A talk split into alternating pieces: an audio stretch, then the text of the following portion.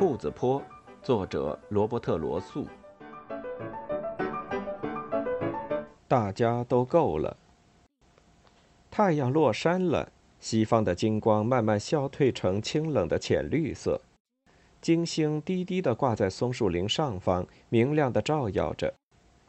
起先只有它一颗，但随着天空变暗，小一些的星星也开始露头。星月高高的悬浮着。像一弯银色的镰刀。夜色转深，整个山坡都开始低语。那是小身体钻过草丛轻柔的沙沙声，是小脚丫奔向菜园的嗖嗖声。夏至节前夜到了，小动物们都聚集了起来。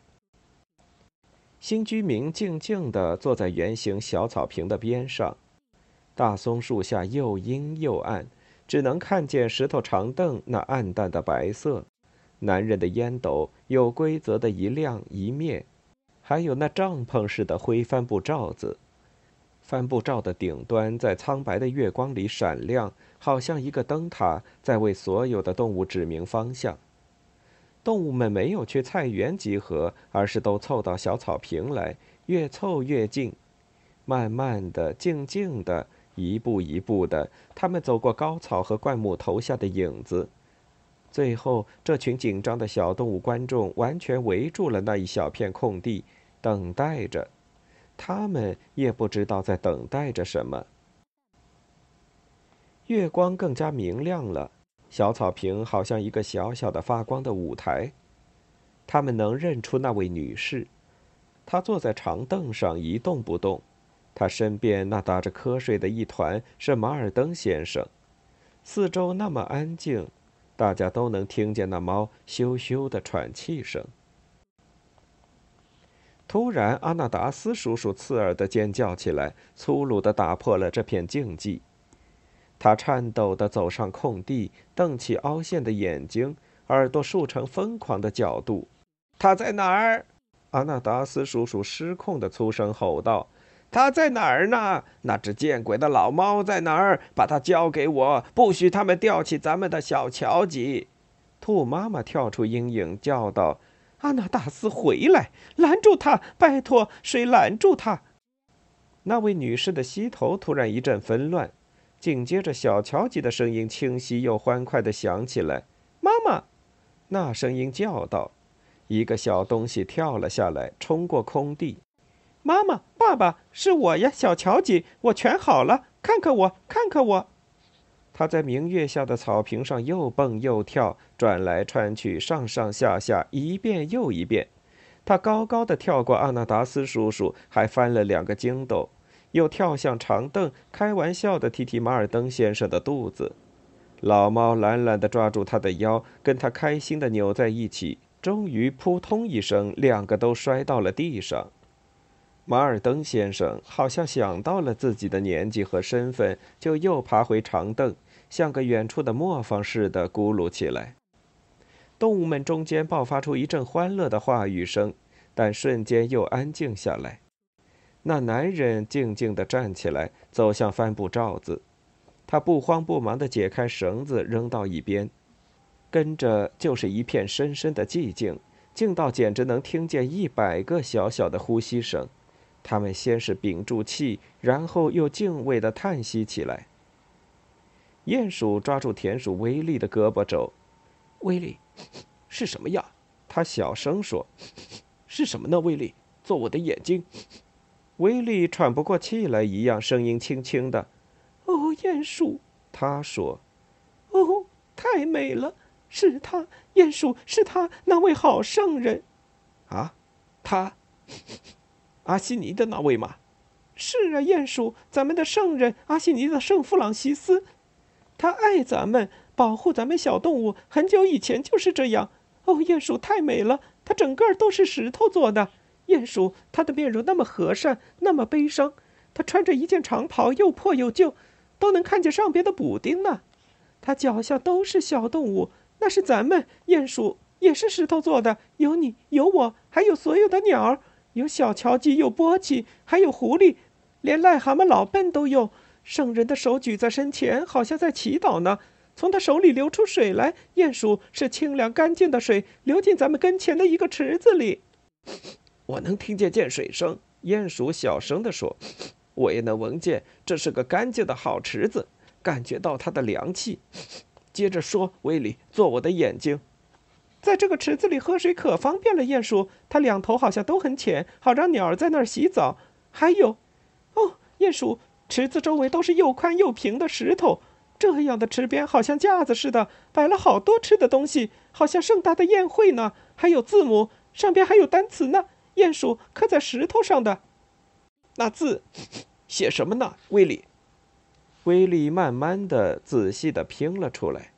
他说：“大家。”都够了，大家都够了。鼹鼠就是这个，这里放着谷物，是玉米、小麦、黑麦，是给咱们的；有一个盐饼，是给红公路的；有蔬菜，菜园里各种各样的蔬菜都是新鲜的、洗干净的，一点尘土都没有；有苜蓿、枣树和跟荞麦，还有给松鼠和金花鼠的坚果，他们都开始吃了。鼹鼠，要是你不介意，要是你们原谅，我也要过去吃了。威利和表亲们走过去，简直让那些谷物给迷住了。在他们旁边，阿纳达斯叔叔显得有点迷惑，正大口轮换着吃苜蓿和胡萝卜。波奇执着地忙着吃一堆荞麦，没有意识到自己耳朵上还搭了一只，那样子显得特别潇洒。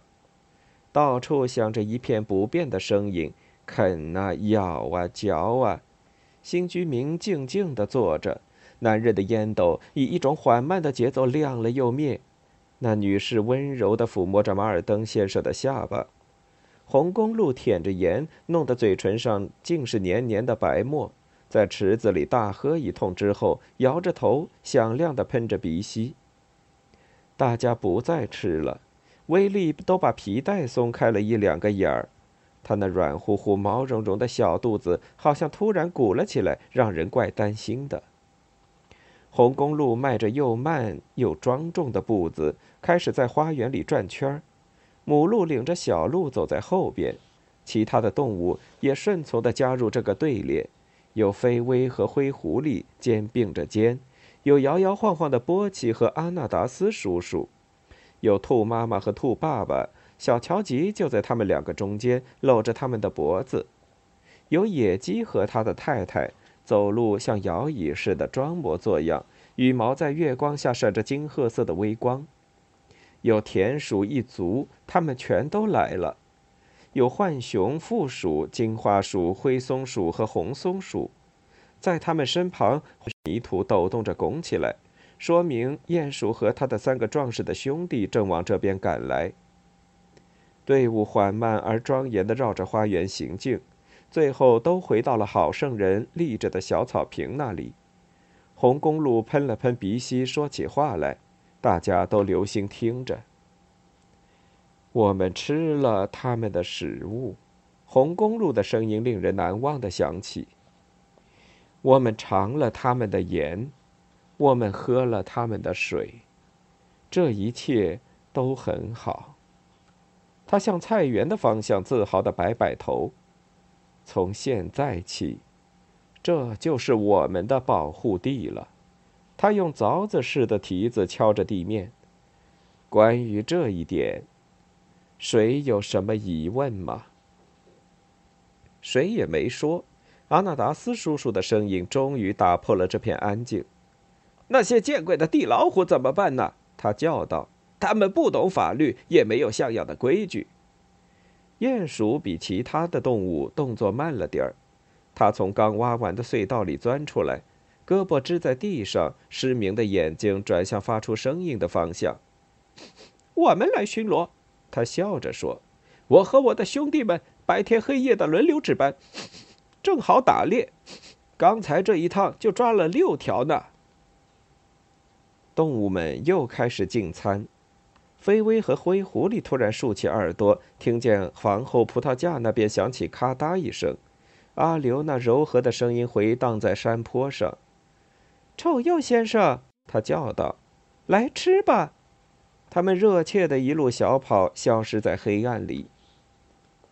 最后的残羹还没打扫干净，月亮就沉到了松树林后。吃饱喝足的小动物们向山坡下走去，他们分开来，各自回家，开心而困倦地说着再见。兔妈妈两手各挎着一个购物篮，明天喝汤，她幸福地叫道：“香豌豆和生菜汤，明天和以后天天都有了。”阿纳达斯叔叔清了清嗓子：“咳咳要是客房没人站嘛，他有点不好意思地说。”呃，我倒是有点想再住一阵。呃，波奇是个好伙计，呃，可他的地洞都发霉了。是的，先生，实在是发霉了。而且说他做饭的手艺嘛，你当然可以住，阿纳达斯叔叔。兔妈妈笑了，你的房间还和你离开时一样呢，我每天都打扫的。小乔吉开心地跑着圈儿，他对兔爸爸叫道：“附近有新来的狗吗？”我知道好山路那头新来了两只赛特猎犬，兔爸爸答道：“听说品种非常好，也很有能耐。你再休息几天，恢复一下，然后咱们去练练它们。”我时刻准备着。小乔吉开心的大笑起来：“什么时候都行。”他高高的跳到空中，磕了三次脚跟，直跳过兔爸爸、兔妈妈和阿纳达斯叔叔的头顶，一边喊着。我好了。这一夏天的每个晚上，好心圣人石雕像的平台上都摆着盛宴。每个早晨，那里又给吃光、打扫干净。每天夜里，红公鹿、飞威和灰狐狸都在宅地上巡逻，赶走游荡的强盗。鼹鼠和他壮实的兄弟们呢，也忠实的绕着圈子。整个夏天。兔妈妈和其他的妇女又是腌菜又是打包，储存好了冬天的食物。这里又有了聚会和欢庆，笑声和舞蹈，好日子又回到了山坡上。蒂姆·麦格拉斯望着富饶的菜园，惊奇地提高了声音：“嘿，路易，他说，我可真不明白。”这些新居民的菜园子周围连块篱笆都没有，也没有夹子，没有毒药，什么都没有，却没东西来碰它，什么都不来，里边也没个脚印儿，连一条地老虎都没有。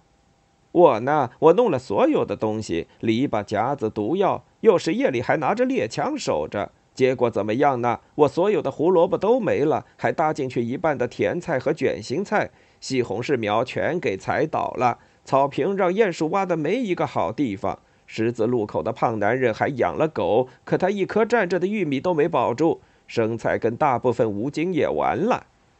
我不明白，这一定只是新手的好运吧？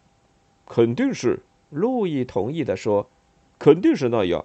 呃，或者，或者是别的原因。